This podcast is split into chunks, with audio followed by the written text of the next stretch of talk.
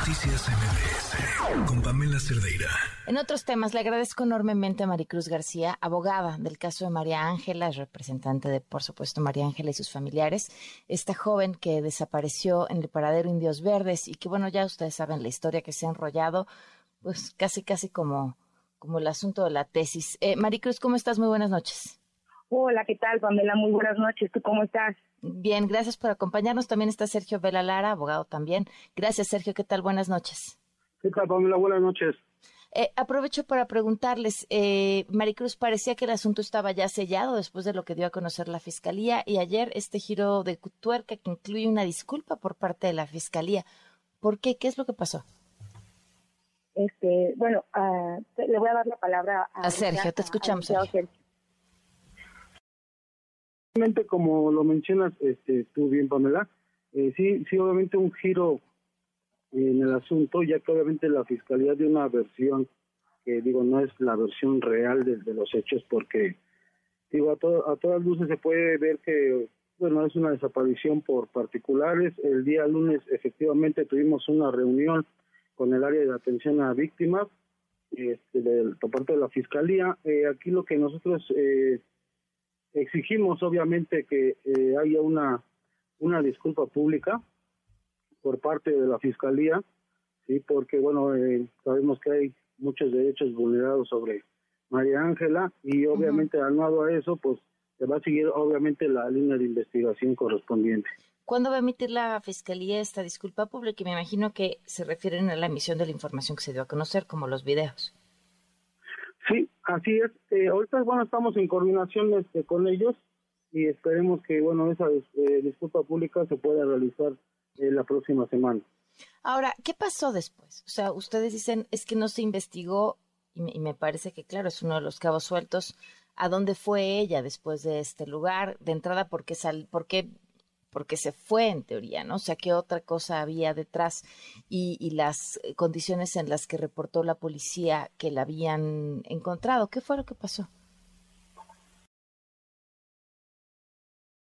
Eh, hasta ahorita, bueno, eh, lo que nosotros hemos eh, investigado toda esta situación, eh, como te comenté hace rato, ¿no? La situación no es realmente como se está planteando o se trató de plantear por parte de de la fiscalía. Uh -huh. Es más que obvio que María Ángela obviamente fue una desaparición por particular, una desaparición forzada, uh -huh. ¿sí? Eh, nos, ya, nos, nos, quieren vender obviamente una versión que realmente está fuera del, del contexto original del, de la versión de los hechos, uh -huh. pero como te comentaba, ¿no? O sea, ya estamos nosotros siguiendo una línea de investigación y bueno, pues eh, lo que queremos es justicia para María Ángela. Este testimonio que había eh, circulado de que María Ángela había dicho que había otras chicas y que había escuchado, este, que había, sí, pues eso, que había otras chicas eh, con ella.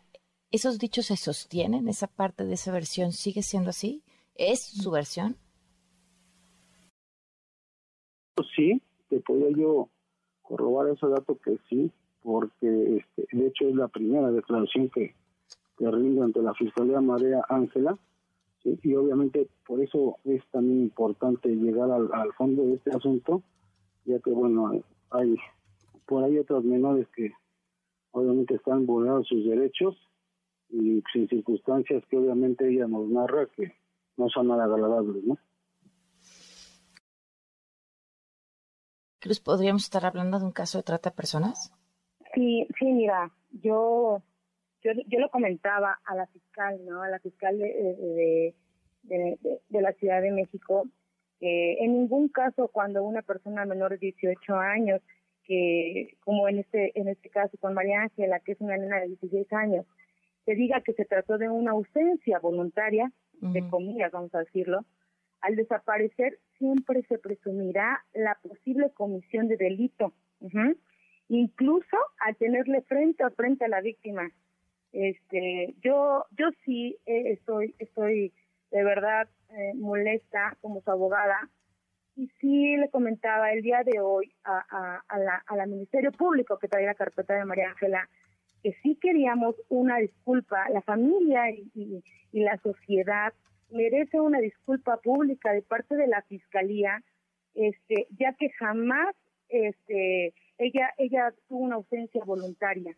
Ella, ella fue desaparecida por particulares y siendo así que, eh, a ver, vamos, vamos a decir, ella sale, eh, ella, ella, ella, ella desaparece de, Indios Verdes y pues bueno, eh, la encuentran embolsada, atada de manos, atada de pies y después sale el vocero de la fiscalía a decir que que María Ángela fue una ausencia voluntaria y, y afirma. ¿Y qué crees? Que la fiscalía rompe acuerdos con los padres de María Ángela, porque este días antes eh, de que saliera, bueno, dos días antes de que saliera el comunicado de la fiscalía, el vocero de la fiscalía, Ulises Lara, él, comentó, él comentó y, y acertó con seguridad que María Ángela había desaparecido voluntariamente. Entonces, eh, a ver, tú dime, ¿desaparecido voluntariamente?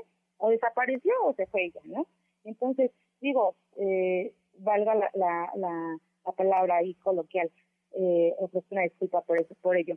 Pero bueno, te, te, comento, ahorita las investigaciones que se están haciendo precisamente es por eso, porque se revictimizó y porque se, se debe seguir una línea de investigación, ahorita como lo comentó el licenciado Sergio Lara, eh, eh, precisamente en, la cuestión de la revictimización que existe eh, eh, en, el asunto de María Ángela, este, sí, sí este, exigimos nuevamente las disculpas que sean públicas.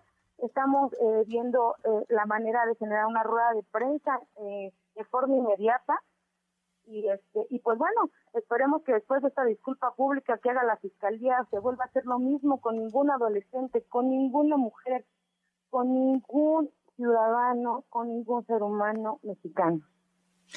Bueno, pues estamos al tanto entonces de lo que sigue en este caso y les agradezco a ambos habernos tomado la llamada. Muchísimas gracias, Pamela. Gracias, buenas noches. Noticias MBS